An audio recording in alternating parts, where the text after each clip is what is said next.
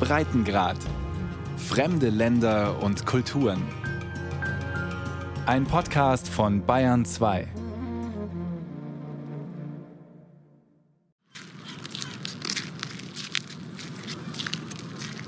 Mohsin Arush hat den Eimer voller Wasser gefüllt und stapft über den windigen Friedhof. Es riecht nach Rosenwasser, das Besucher verstreut. Mit schnellen Handgriffen und einer orangenen, groben Bürste geht Mohsin Arush über die langen, rechteckigen Grabsteine.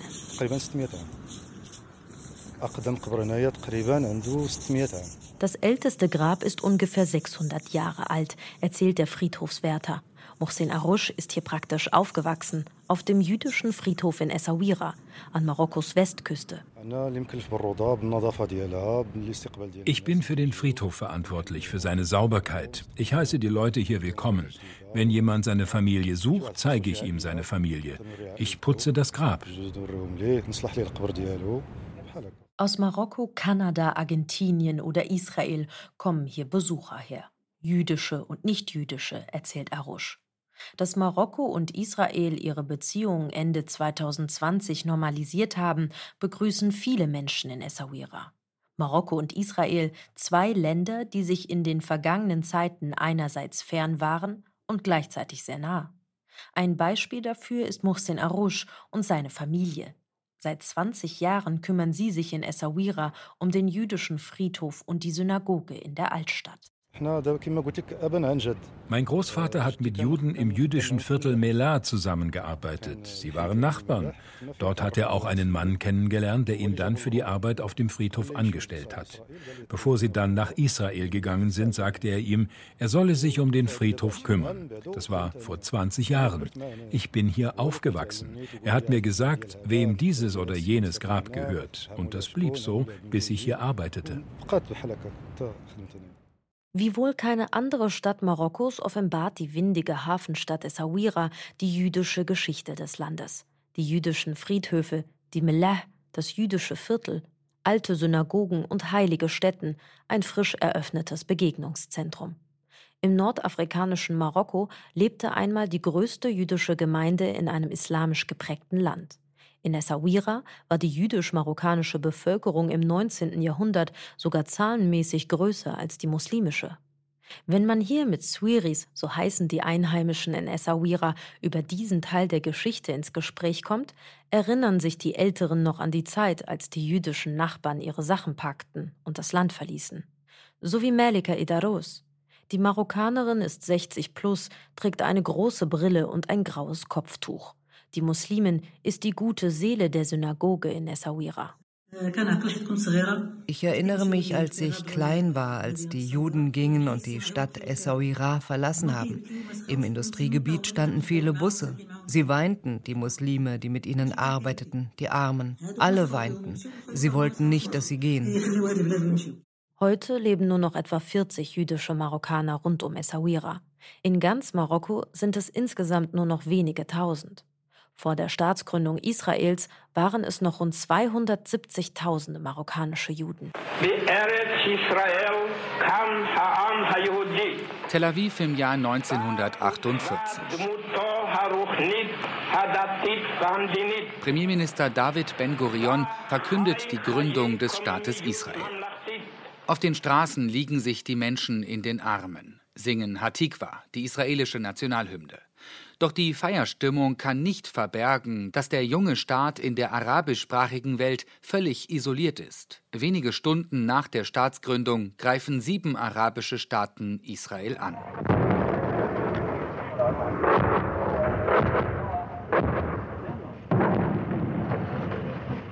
In den folgenden Jahrzehnten kommt es immer wieder zu Kriegen zwischen arabischen Ländern und Israel. Im Sechstagekrieg erobert Israel enorm große Gebiete. Auf einer Sitzung der Arabischen Liga im gleichen Jahr, also 1967, kommt es zur berühmten Resolution von Khartoum. Darin vereinbaren die Anführer von acht arabischen Ländern kein Frieden mit Israel, keine Anerkennung Israels, keine Verhandlungen mit Israel. Auch Marokko ist schon damals Teil der Arabischen Liga und steht hinter dem Beschluss, der Israel zumindest offiziell von der arabischen Welt völlig isolieren soll. Man muss diesen Teil der Geschichte im Hinterkopf haben, um zu verstehen, wie viel es Israelis bedeutet, wenn ihr Land Beziehungen zu einem arabisch geprägten Staat wie Marokko aufnimmt. Welcome. Hello. Thank you. Hello. Nice to meet you. Nice to meet you. Thank you for taking your time. Besuch im israelischen Außenministerium in Jerusalem. Lior Ben-Dor leitet hier die Abteilung für Ägypten und den Maghreb. An der Wand vor seinem Büro hängt eine riesige Landkarte. Sie zeigt das kleine Israel inmitten der großen arabischsprachigen Welt. Mit den meisten dieser Länder unterhält Israel auch mehr als 70 Jahre nach der Staatsgründung keine Beziehungen.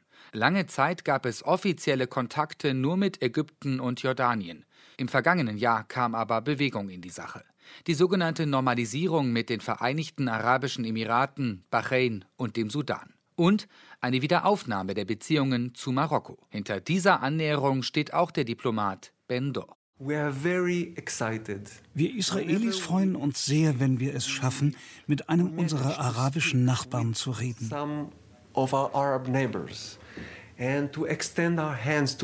Wenn wir eine Hand ausstrecken und uns ebenfalls eine Hand gereicht wird.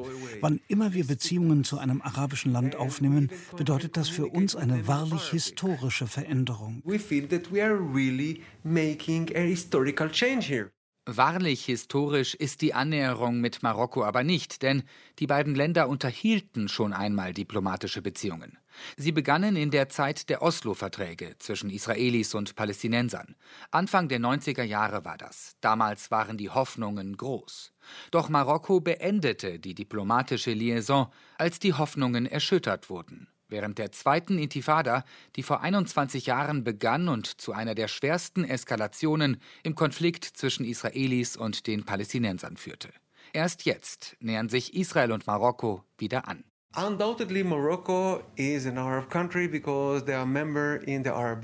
Zweifel ist Marokko ein arabisches Land. Es gehört aber nicht zu jenen Ländern, die in einer direkten Konfrontation mit Israel standen. Das macht das Verhältnis einzigartig. Wir haben wirklich das Gefühl, dass unser Verhältnis mit den Marokkanern sehr natürlich ist. Wann immer wir mit ihnen reden, wird deutlich, dass wir keine Narben voneinander haben. Uh, whenever we speak to them, we feel that uh, we don't have scars. Begünstigt wird dieses natürliche Verhältnis sicher durch die lange jüdische Geschichte im nordafrikanischen Königreich. Zu ihr gehört auch Fanny Mergi, jüdische Marokkanerin aus der Wirtschaftsmetropole Casablanca im Nordwesten des Landes. Hier lebt heute die größte jüdische Gemeinde Marokkos. Die 77-jährige Fanny Mergi ist stolz, jüdische Marokkanerin zu sein, sagt sie. Mon nom de famille c'est Mergi. Mein Familienname ist Mergi. Das kommt vom arabischen Wort Marek und bedeutet der, der aus der Prärie stammt. Wir kommen von hier. Die Seite meines Vaters und meiner Mutter, alles Einheimische. Ein Teil der jüdischen Bevölkerung in Marokko ist 1492 aus Spanien gekommen, nach der Vertreibung durch die katholische Kirche. Aber meine Familie lebt in Marokko seit eh und je. Euh,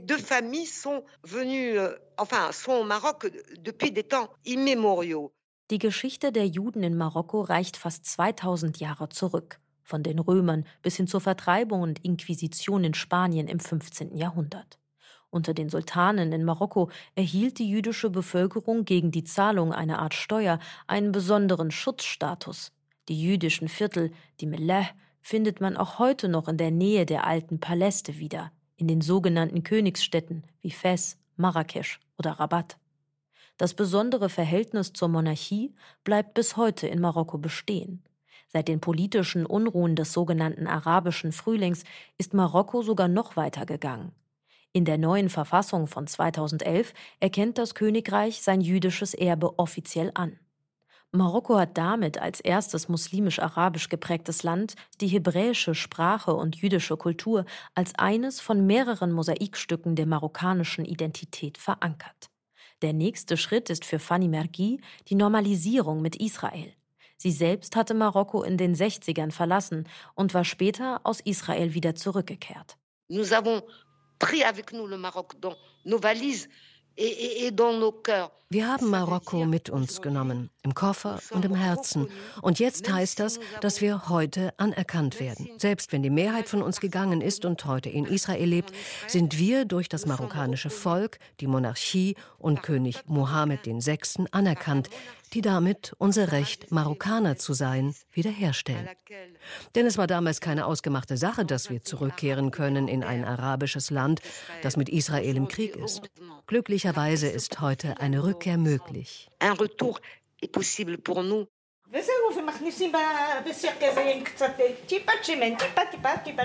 In der Küche von Familie Barchechet duftet es nach Heimat. Madeleine Barchechet bereitet eine marokkanische Eierspeise mit Kartoffeln und Petersilie zu. Heimat ist für Madeleine nicht nur die Gegend um Ashkelon im Süden Israels, wo sie seit 1964 lebt. Heimat ist für die 80-Jährige weiterhin auch die Stadt Essaouira. An der Wand hängt ein Foto von Madeleines Großfamilie. Vor der Corona-Pandemie besuchten sie Marokko und feierten dort die Bat Mitzwa einer Enkeltochter. Auf dem Foto tragen sie traditionelle marokkanische Gewänder. Ich bin jetzt seit über 50 Jahren hier. Israel ist mein Zuhause geworden, aber Marokko ist das auch. Als ich im letzten Jahr dort war, habe ich mein früheres Elternhaus besucht. Es war ein großes Wohnhaus und wurde dann verkauft. Jetzt ist es ein Hotel. Als wir kamen, ließ mich der Besitzer das ganze Hotel ansehen, jedes einzelne Zimmer bis zum Dach. Er sagte mir, dass es mein Zuhause bleiben wird und ich immer willkommen sei. In ihrer neuen Heimat Israel lernte Madeleine ihren Mann kennen. Auch er stammt aus Marokko. Josef Barsheshet ist 85 Jahre alt. Bei ihm sind die Erfahrungen und Erinnerungen nicht nur positiv. Wir hatten nie vor, nach Israel auszuwandern bis zum 20. August 1955. An jenem Tag gab es Aufstände. Alle Juden der Stadt suchten sich ein Versteck oder verschanzten sich bei ihren Familien. Hauptsache weit weg von den Arabern. Dann hörten wir, dass die Araber einen Laden, der Juden gehörte, in Brand gesetzt haben. Es wurde schlimmer und die Juden wollten nicht mehr bleiben. Viele sprachen ab diesem Moment davon, nach Israel auszuwandern. Über die Gewalt und vereinzelt auch Pogrome sprechen weder die israelische noch die marokkanische Regierung. Daniel Sissenwine kann sich da deutlich freier ausdrücken. Er ist Historiker an der Hebräischen Universität in Jerusalem. Sein Spezialgebiet Marokko. The Moroccan government and the king, this is really coming from the top, is um, die marokkanische Regierung und der König verbreiten aktuell die Erzählung, dass Marokko ein multikulturelles Königreich ist, das alle Religionen willkommen heißt. Now, if you go back and look, um, well, wenn wir aber in die Vergangenheit schauen, dann wird deutlich, dass es nicht immer eine sanfte Reise war für Juden in Marokko. Über die Jahrhunderte wurden sie sicherlich nicht so sehr verfolgt wie in Europa, aber es gab Maßnahmen gegen die Juden und vereinzelt Gewalt.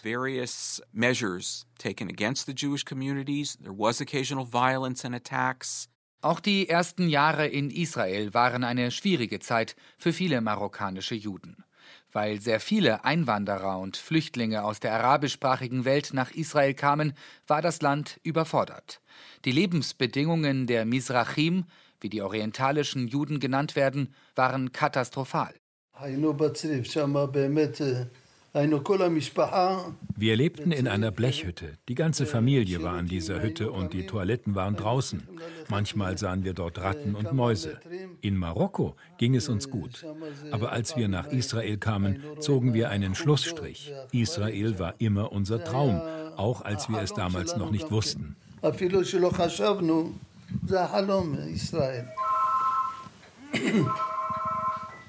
Hallo? Drei Generationen sind im Wohnzimmer der Familie Barchechet zusammengekommen. Madeleine und Josef, die aus Marokko in den jungen Staat Israel kamen, ihr Sohn Joel und ihre Enkeltochter Reut. Damit gehören sie zu den insgesamt eine Million Israelis, die aus Marokko stammen.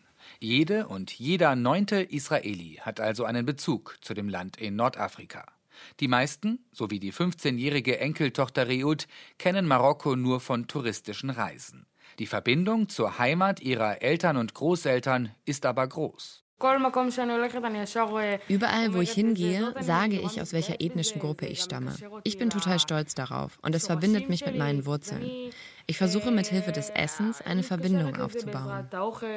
Ihr Vater Joel freut sich über die politische Annäherung. Die Normalisierung hat mich nicht überrascht. Sie war zu erwarten.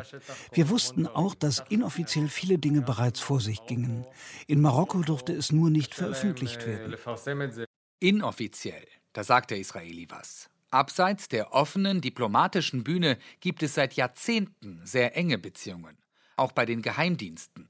Einmal soll Marokko es dem israelischen Mossad sogar erlaubt haben, an einem Gipfel der Arabischen Liga in Casablanca nun ja teilzunehmen. Der Mossad, so die nicht bestätigte, aber viel verbreitete Geschichte, durfte den Tagungsort kurzerhand verwanzen und die arabischen Vertreter aushorchen. Im Gegenzug, sagen Geheimdienstexpertinnen und Experten, unterstützten die israelischen Spione den marokkanischen König, wenn es um unliebsame Oppositionelle ging. Diese Art der israelisch-marokkanischen Zusammenarbeit, so viel steht fest, wird weiterhin im Verborgenen stattfinden. Absolut kein Geheimnis ist hingegen das große Interesse der marokkanischen Regierung an israelischen Reisenden. Das wird vor allem in Henri Abixers Büro in der Hauptstadt Rabat deutlich. Der jüdische Marokkaner freut sich auf Geschäftsreisende aus Israel. Das wird enorm helfen. Für die Landwirtschaft, die Wassernutzung, die Gesundheit, Hightech. Das wird eine Win-Win-Situation. Hinter Henri Abixers Schreibtisch hängt ein großes Porträt des marokkanischen Königs Mohammed VI. Abixer ist der Präsident der jüdischen Gemeinde in Rabat. Er ist bekannt über die Stadtgrenzen hinaus. Der 70-Jährige ist ein Businessman, besitzt ein großes Autohaus und arbeitet seit über 40 Jahren in der Tourismusbranche mit seiner eigenen Reiseagentur. Man könnte sagen, Henri Abixer sitzt auf glühenden Kohlen, konnte es kaum abwarten, bis die Corona-Pandemie es erlaubte, dass sich die ersten Flieger in die Lüfte erheben. Die Pandemie hat den Start der Direktflüge deutlich nach hinten verschoben. Seit Juli gibt es nun die ersten Direktflüge zwischen Tel Aviv und Marrakesch. Ich habe Anfragen für 2000 Personen, die nach Israel reisen wollen. Hotel, Ausflüge, alles inklusive. Und alles hier in Marokko zahlen. Das Interesse, Israel zu besuchen, sei gerade nach Bekanntwerden der Normalisierung im Dezember enorm, sagt Abixer. Gleichzeitig rechnet der Geschäftsmann mit vielen israelischen Reisenden. Erleichtert werden sollen die Besuche durch die Direktflüge und eine einfache Visavergabe. Im August ist es dann soweit. Der israelische Außenminister Lapid landet am Flughafen in Rabat. Lapids Reise ist der erste Besuch eines israelischen Ministers seit fast 20 Jahren in Marokko. Hallo, shalom. Auf Englisch, Arabisch und Hebräisch grüßt er die Delegationen und Journalisten. Juden leben hier in Marokko seit 2000 Jahren. Heute bringen wir Frieden und Freundschaft zurück. Und wir bringen sie zurück durch Menschen, die historische Differenzen überdenken. Und dafür danken wir König Mohammed VI. Sein Mut und seine Weitsicht ermöglicht es, dass wir heute hier sind. His vision and courage enable us to stay here, to stand here today. Die Spannungen zwischen muslimischen und jüdischen Marokkanern, die in den 50er und 60er Jahren zur großen Auswanderung nach Israel führten, sie sollen definitiv Vergangenheit sein. Marokkos Außenminister Nasser Bourita blickt in die Zukunft. أود التأكيد في البداية بأن استئناف علاقات المملكة المغربية مع إسرائيل ich will hier nochmals unterstreichen, die Wiederaufnahme unserer Beziehungen zu Israel, das ist etwas, was wir wollten. Seitdem haben wir eine gute und dynamische Beziehung. Wir haben fünf Arbeitsgruppen eingesetzt, die sich mit Innovation, Tourismus, Flugreisen, Landwirtschaft, Energie, Umwelt sowie Handel und Investitionen beschäftigen. Seit Sommer gibt es nun also offiziell regelmäßige Direktflüge zwischen Tel Aviv und Marrakesch. Entsprechend emotional reagieren viele Israelis sowie André Levi, Professor an der Ben Gurion Universität im Süden Israels. Er ist in Marokko geboren. Levi saß an Bord des zweiten Flugzeugs, das von Israel nach Marokko startete. To begin with, the captain announced that for him Der Kapitän hat erst mal gesagt, dass es für ihn der erste Flug nach Marokko ist und er deswegen sehr aufgeregt sei. Dann gab es Jubel, inklusive Applaus beim Start und bei der Landung. Selbst die Flugbegleiter waren sehr bewegt davon. And, and even the, the crew was uh, moved. André Levy aber warnt auch, wer jetzt mit großen Erwartungen kommt, kann auch enttäuscht werden. Die Erinnerung trügt. Wie sich Israelis mit marokkanischen Wurzeln erinnern, hängt oft davon ab, wie das Land sie aufgenommen hat. Je schlechter ihre Situation als nordafrikanischer Einwanderer in Israel war, desto besser wurden die Erinnerungen an Marokko. Die ständigen Sympathiebekundungen und der Verweis auf die gemeinsame Geschichte sind das eine. Das andere, Israel ist für Marokko wirtschaftlich ein interessanter Partner. Zum Beispiel für den für die marokkanische Wirtschaft so wichtigen Tourismus. Die Umsetzung plant Marokkos Tourismusministerin Nadia Fettah El-Lawi, wie sie Anfang des Jahres im israelischen Fernsehen erzählte. Die israelischen sowie marokkanischen Fluggesellschaften fragen alle nach zwei bis vier Flügen pro Woche. Wir würden in einer ersten Etappe gerne mindestens von 50.000 Besuchern pro Jahr auf 200.000 Besucher kommen ob Israelis auch eingeladen seien, die Westsahara zu besuchen, fragte damals der israelische Journalist am Ende des Interviews. Ja, lächelte die marokkanische Ministerin, aber hinter dieser Frage steckt viel mehr als Tourismus. Alle Staaten, die unter Vermittlung der US-Regierung unter Donald Trump ihre Beziehungen zu Israel normalisierten, bekamen dafür etwas aus dem Weißen Haus. Die Vereinigten Arabischen Emirate etwa erhielten von der US-Regierung die Aussicht auf die Lieferung der modernsten US-Kampfjets. Und bei Marokko geht es laut dem Jerusalemer Historiker Daniel Sissenwine um die Westsahara. What apparently has motivated King Mohammed VI now was hat König Mohammed den Sechsten dazu gebracht, sich Israel gerade jetzt anzunähern? Ich sage es mit einem Wort, Westsahara. Die USA haben die Souveränität Marokkos über die Westsahara anerkannt. Das ist für Marokko ein so großer Durchbruch, dass sie dafür akzeptieren, mit Israel die Beziehungen wieder aufzunehmen. Die Westsahara ist ein rotes Tuch in Marokko. Seit 1975 kontrolliert das Königshaus das Gebiet nach dem Abzug der Kolonialmacht Spanien. Die dort vorherrschende Ethnie der Sahrawis fordert seit Jahrzehnten das zugesagte Referendum über ihre Unabhängigkeit. Die Befreiungsfront Frente Polisario kämpfte auch mit Gewalt für die Eigenständigkeit. Marokkos Königreich zählt das rohstoffreiche Gebiet an der Atlantikküste zu seinem Staatsgebiet und sucht dafür nach internationaler Anerkennung. Aber bislang haben nur kleine Länder Vertretungen in der Westsahara eröffnet. Mit den Vereinigten Staaten gewinnt Marokkos Interesse an der Region mehr Gewicht. Experten sagen, für Marokko ist der Israel-Westsahara-Deal ein starker Coup. Auch wenn man im Königreich selbst bisher leugnet, dass das eine mit dem anderen errungen wurde. Auch Israel hat Gebiete besetzt und hofft auf internationale Anerkennung. Bisher gab es da viel Gegenwind aus der Region. Vor etwa 20 Jahren gab die Arabische Liga und damit auch Marokko ein Versprechen ab. Eine Normalisierung mit Israel werde es nur geben, wenn Israel die Besatzung des Westjordanlandes beende und die Palästinenser einen eigenen, souveränen Staat bekommen. Beides ist nicht geschehen. Die Lage ist weit davon entfernt. Marokko nimmt die Beziehungen trotzdem wieder auf. Für die Palästinenser mehr als ein Affront. Sie wittern Verrat durch ihre vermeintlichen arabischen Verbündeten. Von dieser Wut ist in Marokko aber wenig zu spüren. Antisemitische Hassslogans wie früher hörte man auf den Straßen nicht nach der Ankündigung, die Beziehungen zu normalisieren. Und auch in den sozialen Netzwerken blieb das Echo verhalten. Ja, manche sprachen vom Verrat an den Palästinensern, aber es gab auch viele Stimmen, die sagten, Marokko solle sich um seine eigenen Probleme kümmern. Doch auch wenn man heute nicht gerne über Judenhass in Marokkos Gesellschaft spricht, ist er dennoch verankert, sagt der marokkanische Politikwissenschaftler Rashid Tuchtuch. Wenn man zu normalen Marokkanern geht, da gibt es viele Stereotypen über Israelis und Palästinenser. Israel wird dämonisiert, eine Folge der ideologischen Indoktrinierung von Kindesbeinen an. Und auch im marokkanischen Dialekt sagen wir, ach, bist du jüdisch, um zu sagen, jemand betrügt dich. Hey, you Jewish. To say that they are very cunning, they can play tricks on you. Rashid Tourtou sagt aber auch, Die neue Annäherung und der Austausch in Schule und Universität könnte ein wirksames Mittel gegen Antisemitismus sein. Diese Brücke zu schlagen sei gerade durch die große jüdisch-marokkanische Community in Israel möglich. Eine von ihnen versucht das schon seit Jahren durch Musik.